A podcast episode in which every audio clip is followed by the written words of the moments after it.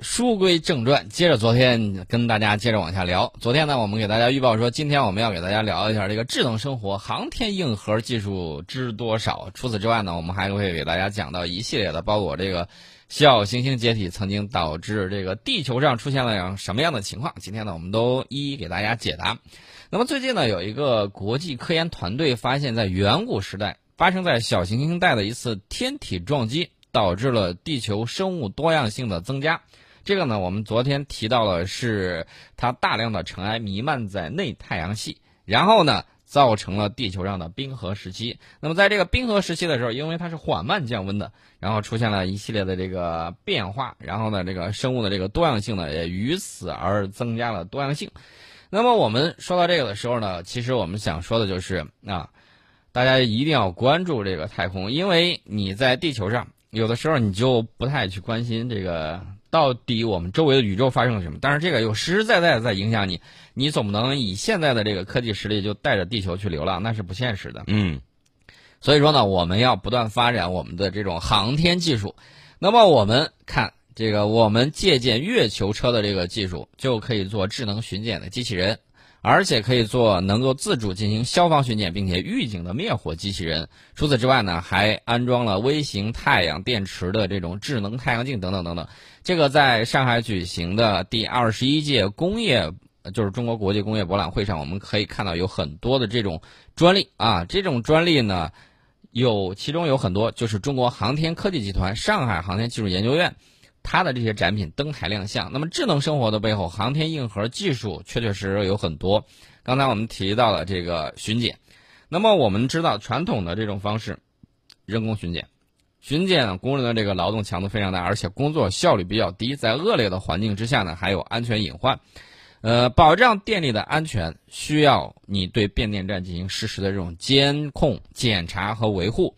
那么，利用航天技术的优势，上海航天技术研究院八零五所在去年启动了电力系统用的这个智能巡检机器人项目。那么，这次在大会上展示的就是第一代机器人的样机智巡者，目前呢已经完成自动巡视多轮测试，它的能力与可靠性得到了充分的验证，即将入驻这个电站开展示范应用和入网取证。另外一点，那我要强调一下，这个巡检机器人。啊，国家电网有很多地方都在已经在用了。除此之外呢，还有什么呢？巡检的这个无人机，嗯啊，这些技术呢都是比较先进的。嗯，好的，那么我们接着说啊，这个除了这些巡检机器人之外啊，这个上海的这个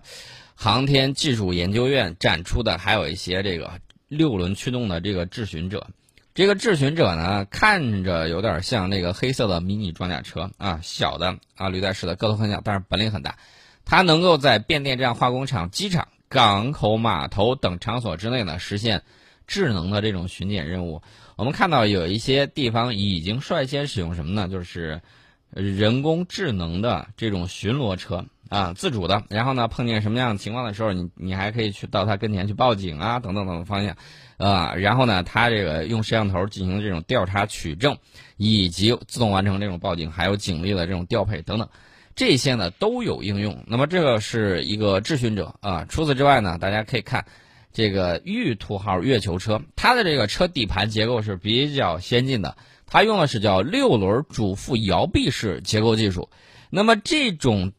车辆底盘，你光在月球车上使用，是不是感觉哎，在其他地方也可以用到呢？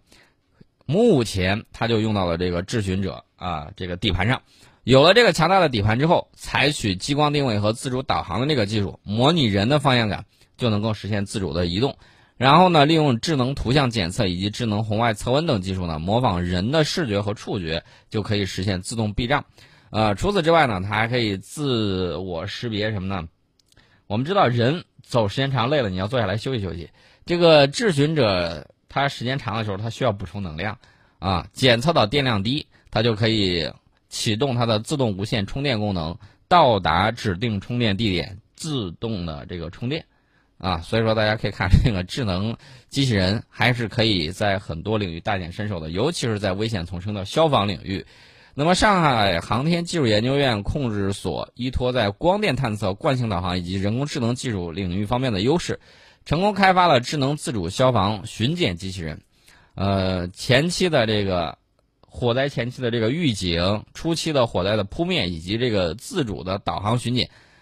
这个三项功能于一身啊。所以大家可以看啊，我们在把这个航天科技里面的一些东西。逐渐的应用在我们的这个日常生活之中，这个机器人会越来越多，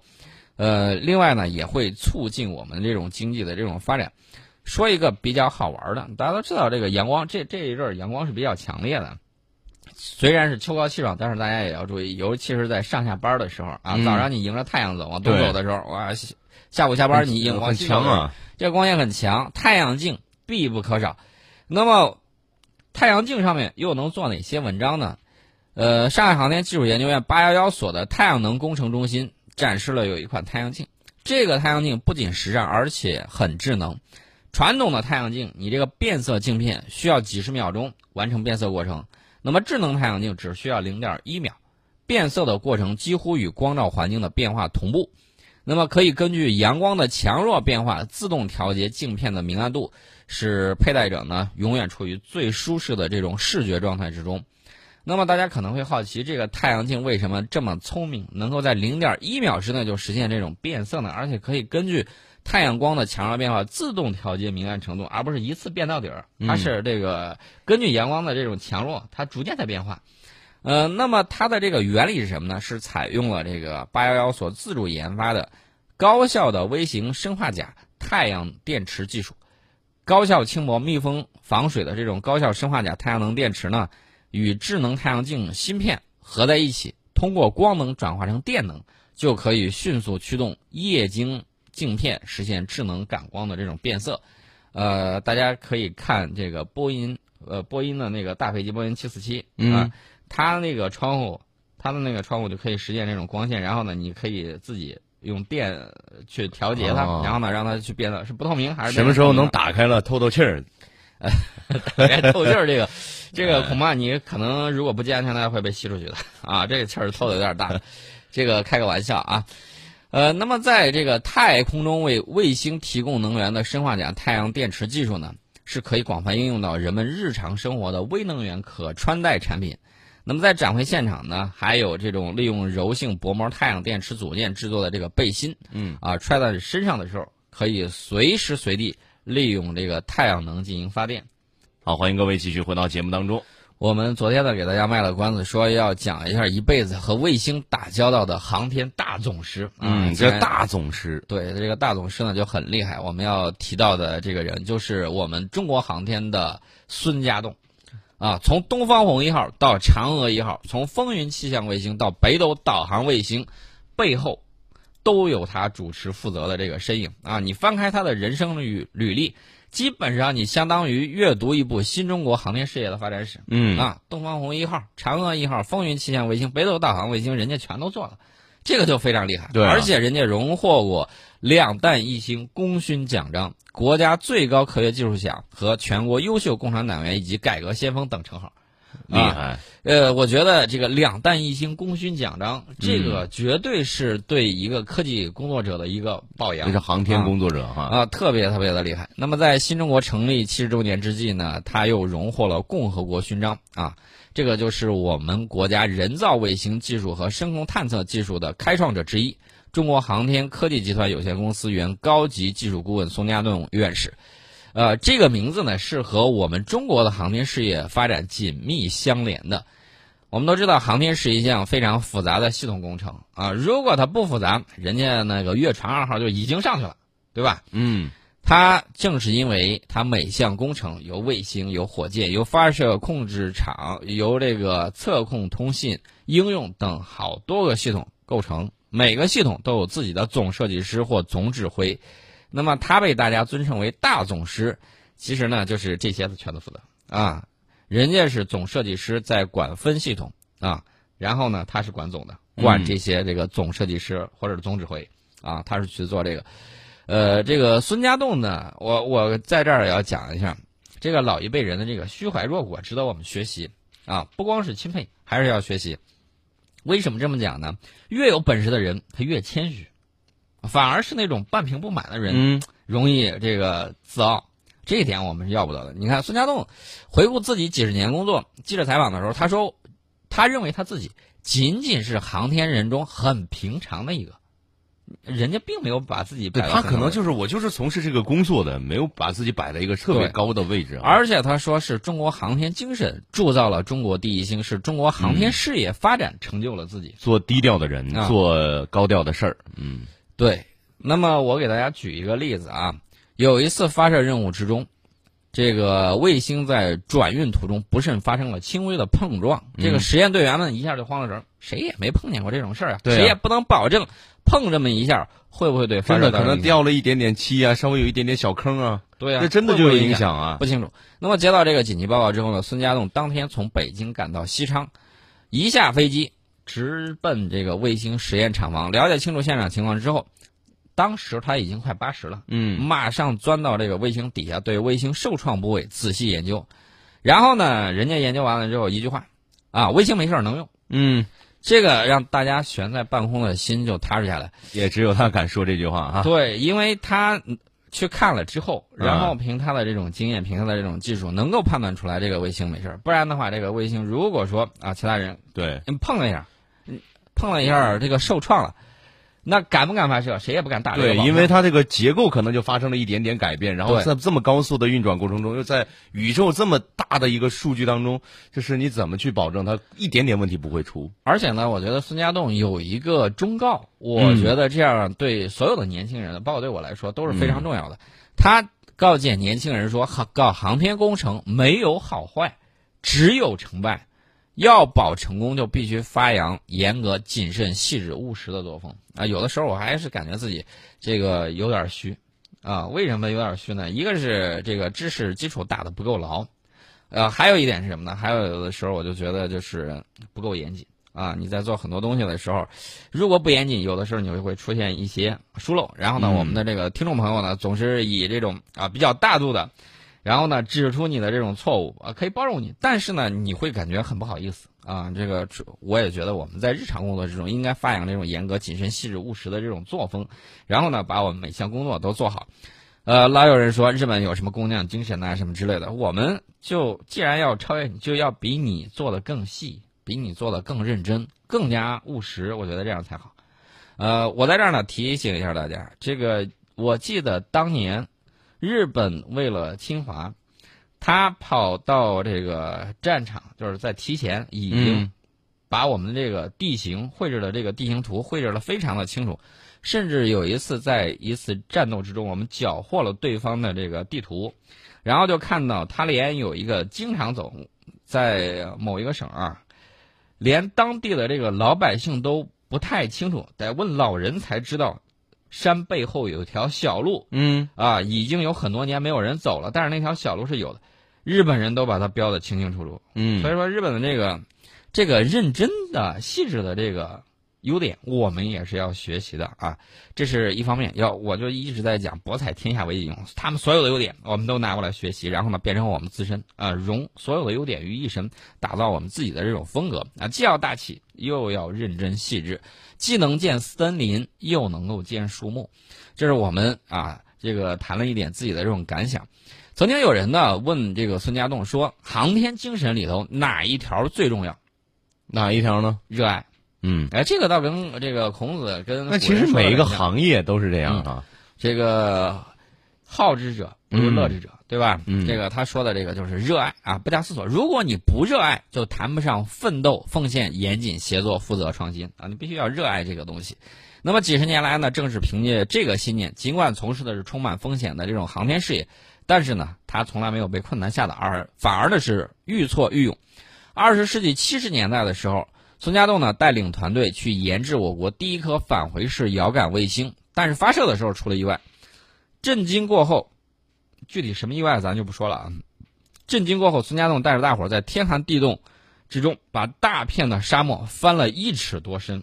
翻了一尺多深啊！嗯、我我要给大家说的就是，冬天的时候，这个土冻上的时候，你去拿那个撅头去刨一下，你去感觉一下，那个比平时你挖土坑要费劲的多。虽然是沙漠，但是他们把大片的沙漠翻了一尺多深之后。拿筛子把炸碎的火箭卫星残骸筛出来，因为炸了之后，它那个片儿有大有小，但是它毕竟还跟你这个沙子不太一样，拿这个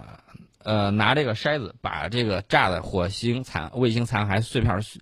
细细的筛出来啊，最终找到了失败的原因。一年之后，一颗新的卫星腾空而起。那么，一九八四年，中国第一颗实验通信卫星发射之后，在向定点位置漂移过程之中发生了意外，啊，不太听话了。那么，这个孙家栋呢，就果断发出了打破常规的指令，他要求再调五度。最终正确的指令呢是卫星化险为夷。所以大家就看到我们的这个大总师是绝对有这个担当，而且绝对有这样的技术的。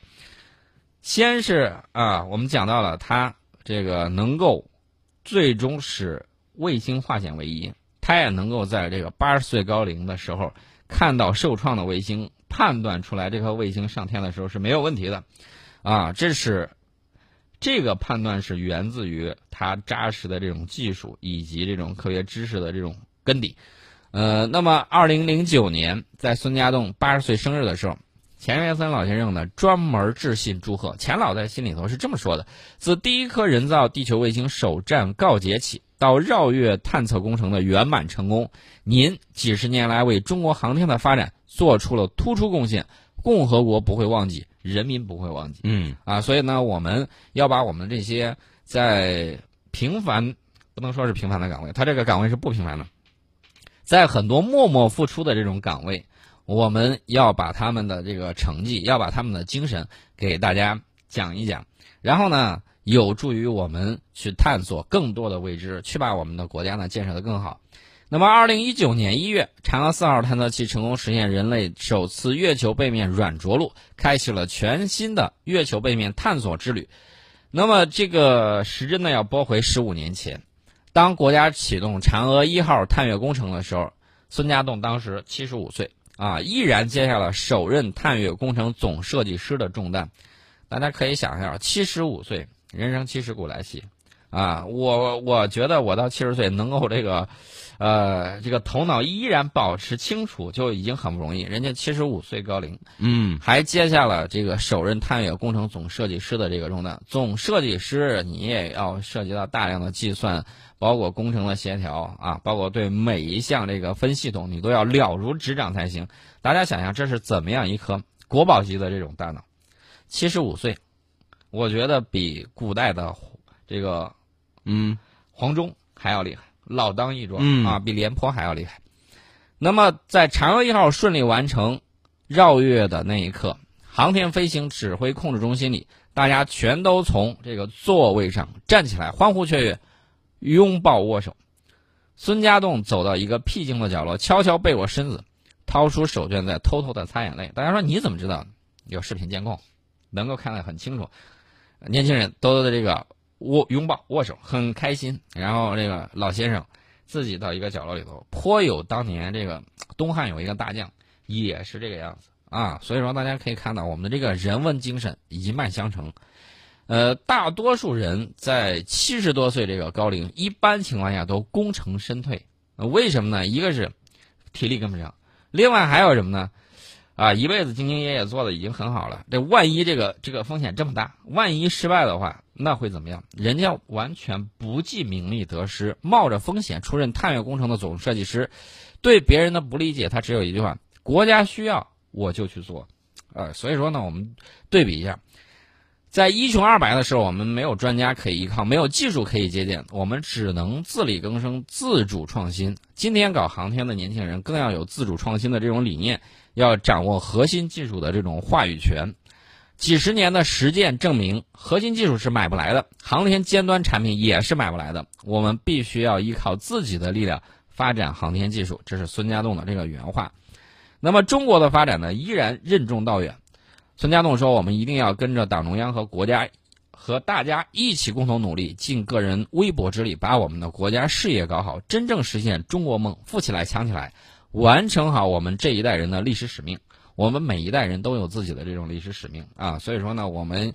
热爱这个国家，建设这个国家，要让我们的国家呢重新回到光荣与梦想的顶峰。”嗯，北京时间十点三十一分，我们一段广告之后，马上回到节目当中。